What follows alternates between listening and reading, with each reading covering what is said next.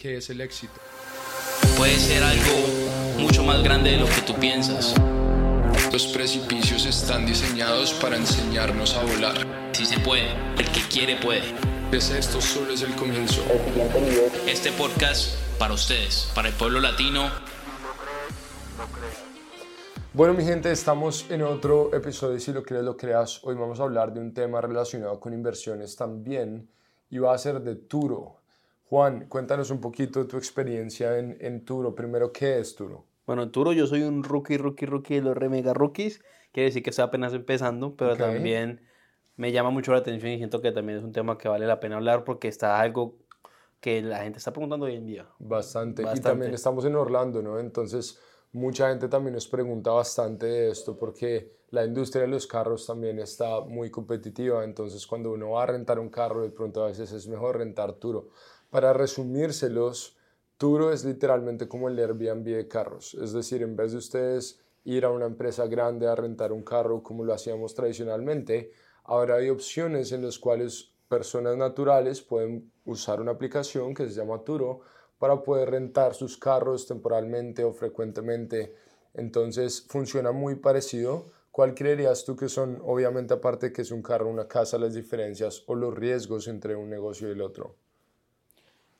Bueno, yo creo que los riesgos en un carro son muy grandes. O sea, la, la- el accidente, la, la cantidad de accidentes que pueden pasar en un carro son innumerables. No solo porque tú tengas control, pero porque otras personas te pueden chocar, ¿no? Claro, Entonces yo creo que esa sería la, principal diferencia que, que hay en, en- en- comprar un carro, comprar una casa para rentarlo. Tiene que haber cero emoción con el carro 100% porque cosas pueden pasar. Eh, si hay seguros, hay diferentes cosas que te van a cubrir, pero... ¿quién da el seguro? Turo. Ok, Turo tiene diferentes planes eh, para los dueños. Tiene diferentes planes. Tiene un plan de 60%, tiene un plan de 75%, un plan de 80, 85 y 90. ¿Qué quiere decir? Si estás en el 60, eh, no tienes que pagar ningún deducible si llega a haber ningún daño. Turo siempre te cubrir hasta 750 mil dólares de liability, tanto médico como de carros. Entonces, si llega alguna demanda, XY, Turo te va a cubrir hasta 750 mil. Con 60, 40 quiere decir que tú ganas 60%, por- eh, tú ganas 60% y Turo se gana un 40% de lo, que, de lo que se rente. Entonces, en este caso, no te toca pagar ningún deducible eh, y te dan diferentes cosas por hacer eso. Obviamente, ellos están ganando el 40% de tu carro, claro. entonces no es el mejor negocio. La siguiente es 75, pu- 75 25. En ese caso, el deducible es 750 dólares si llega a pasar algo. Que diga 250 dólares si llega a pasar algo. Y Turo se queda con el 25%, igual te cubre la misma cantidad. Después sigue 80, donde te, donde te toca pagar deducible de 750. En 85 te toca pagar 1600.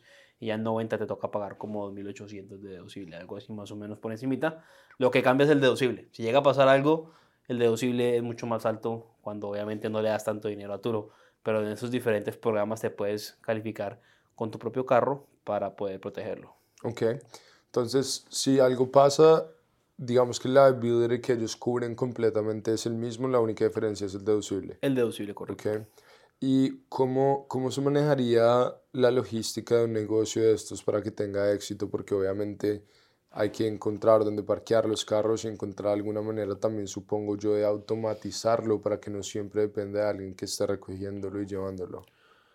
Bueno, como todo negocio, solo tiene sentido automatizar cuando estás en grande, cuando tienes varios. Cuando tienes solo uno, contratar a alguien para que te lleve el carro, para que te lo traiga, para que te lo limpie, va a costar, va a costarte mucho y no vas a tener ninguna ganancia. Ya cuando tienes un fleet y tienes varios carros, obviamente hay que tener un equipo, eh, pero la ganancia va a ser mucho más grande y va a tener mucho más sentido hacer algo como eso. Pero como dueño normal, eh, se vuelve un trabajo, ¿sí? si así lo podemos llamar, porque tú tienes que llevarle el carro a las personas.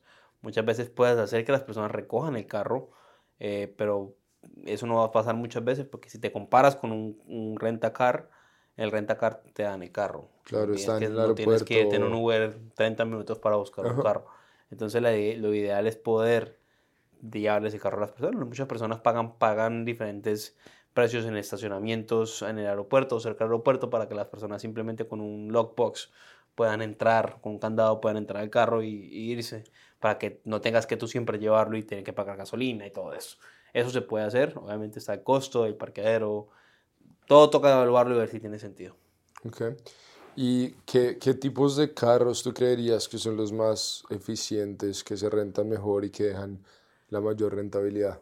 Todo siempre va a depender de dónde vivas. En Orlando vienen muchas familias, un carro grande, una van, un carro con siete puestos, te va a ir muy bien. Porque la mayoría de las personas que vienen acá es familias. Si vas a Miami, quizás los carros lujosos vayan a, les vaya a ir mejor. Claro. Porque la gente que va a Miami quiere ir a la playa, quiere mostrar lujo, quizás, eh, y digamos en, en- en- en- ciudades de planes que sean para simplemente dos personas que se van a conocer, Chicago o cualquier otra, quizás no necesiten un carro tan grande, simplemente un carro, un sedán normal, eh, que tenga buen, buen combustible y que no tenga que gastar dinero y que se vea bien. Entonces todo depende de la, de la ciudad donde estés. Ok. Y volvemos al mismo punto que hablábamos en, en nuestro podcast de Airbnb. eh, funciona muy parecido la aplicación. Entonces, ¿qué tiene que hacer un usuario de Turo para poder llegar a los rankings más altos, tener muy buenos reviews y obviamente que su carro lo renten más y más?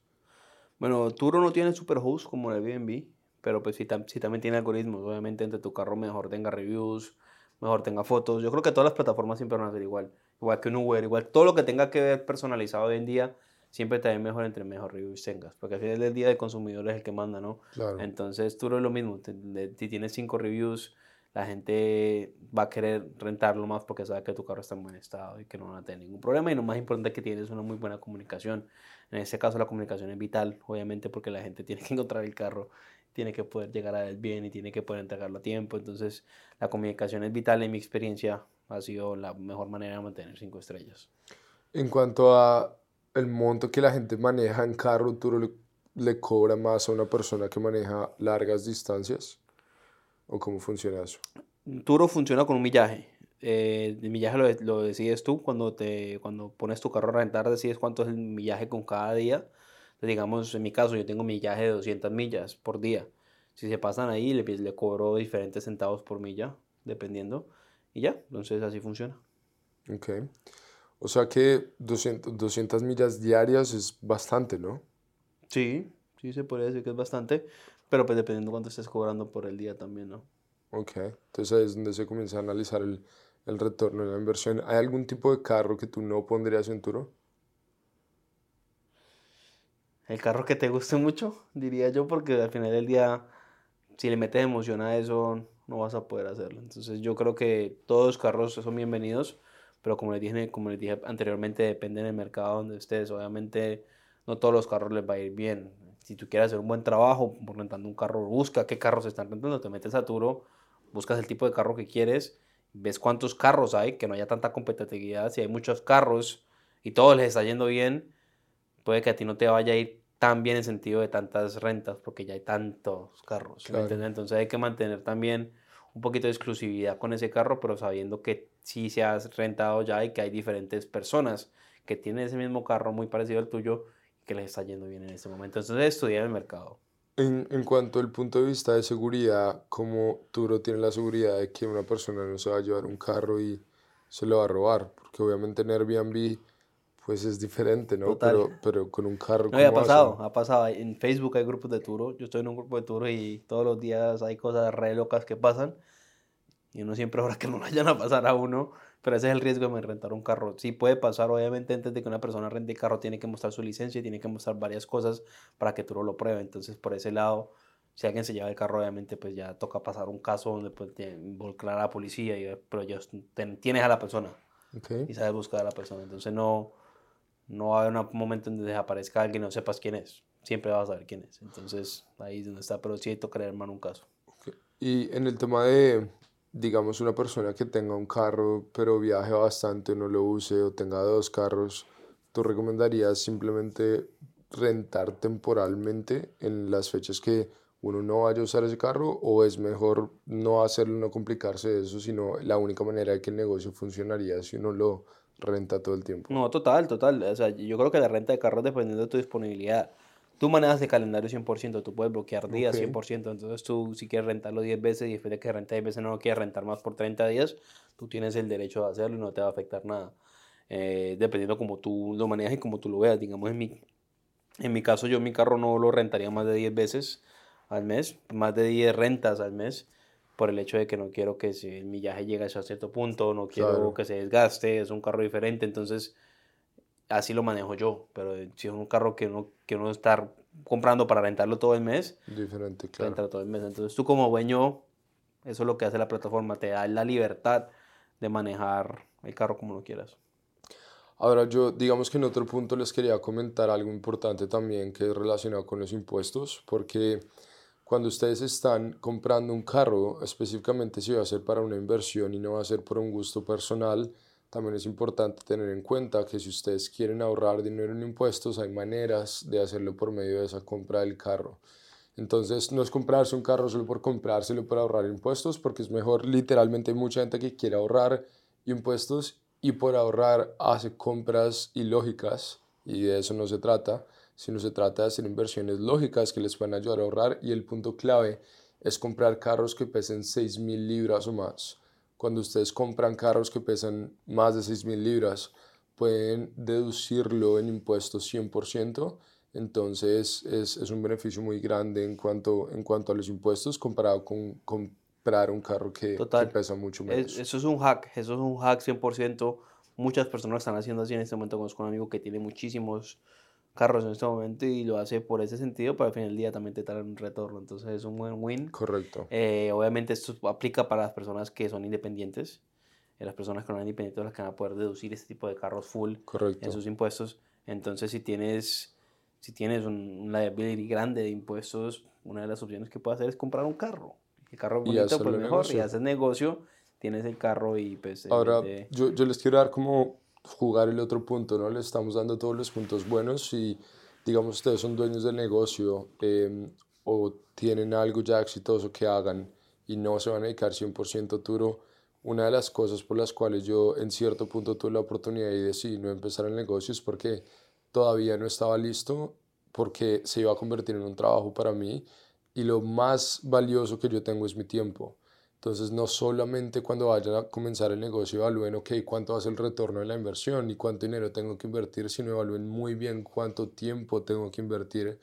Porque si ustedes comienzan, tienen un carro y comienzan ustedes llevarlo, ustedes traerlo, ustedes lavarlo, ustedes ponerle gasolina, ustedes es, es un trabajo full time y de pronto no vale el tiempo que ustedes le van a invertir. Entonces ahí es donde tienen que comenzar a delegar y hacer los números para saber si tiene sentido, eso es importante. Y en el tema de los impuestos, la razón por la cual funciona así es porque la IRS lo toma como una depreciación acelerada, porque cuando un carro pesa más de 6.000 libras, lo que ellos dicen es que se co- considera para, para trabajo, o sea, ellos consideran que ustedes están comprando maquinaria pesada para la empresa. Entonces, por eso es que funciona el hack de que lo pueden deducir 100% y ahorran en impuestos y lo pueden convertir también en negocios si lo saben hacer. Y al final del día igual vas a pagar impuestos en tu negocio, entonces también el gobierno recupera por ese lado. no Correcto. problema. Pero total, lo, lo del tiempo es vital. eh, el tiempo es lo más valioso que tienen, úsenlo de la mejor manera. En mi caso yo tengo, en este momento estoy probándolo con el Corvette, eh, lo hago porque en mis especificaciones yo hago que eh, me recojan el carro en la casa, que no tengo que estar yo, si no Claro. estoy yo, me aseguro que esté alguien para que lo pueda entregar. Entonces la disponibilidad que yo tengo que tener no es, Es muy mínimo. es muy mínima porque es un carro lujoso que normalmente la gente busca para Claro. poder encontrarlo. Entonces, por eso, por eso hice Y- así, pero sí es importantísimo tener claro lo que tienes que tener tiempo y tienes que saber cómo se hace. Y también podría ser una manera creativa de comprar el carro de sus sueños. Literalmente, yo conozco muchas personas, tengo un amigo cercano que eh, literalmente compró un carro que no tiene sentido comprar si no lo pone en Turo, pero lo que él hace es que lo maneja los fines de semana, los domingos, durante la semana de renta y básicamente la renta hace que el carro se pague solo y él, y él maneja el carro de sus sueños feliz sin tener que preocuparse y sentirse culpable que está gastando dinero que no tiene. Total, bueno, ese es exactamente mi caso. O sea, el carro que yo quiero, lo compré. Es que un carro, un carro siempre va a ser una influencia en dos sentidos. Mucha gente lo ve como algo malo, pero yo en mi caso, basado en lo que yo lo veo, siempre lo veo como motivación, como identidad, confianza, lo que te puede proveer un carro. No a todo el mundo le provee lo mismo. A mí tener el carro me da, me, me da una cierta presencia que me ayuda a mantenerme full Motivado. y contable con lo que Claro, estoy haciendo. 100%. Entonces, yo lo veo por ese lado un- de una manera, obviamente hay que hacer las cosas con, con números bien y saber tener claro que lo puedes hacer y que no te estás metiendo en una deuda que no Responsable, pagar.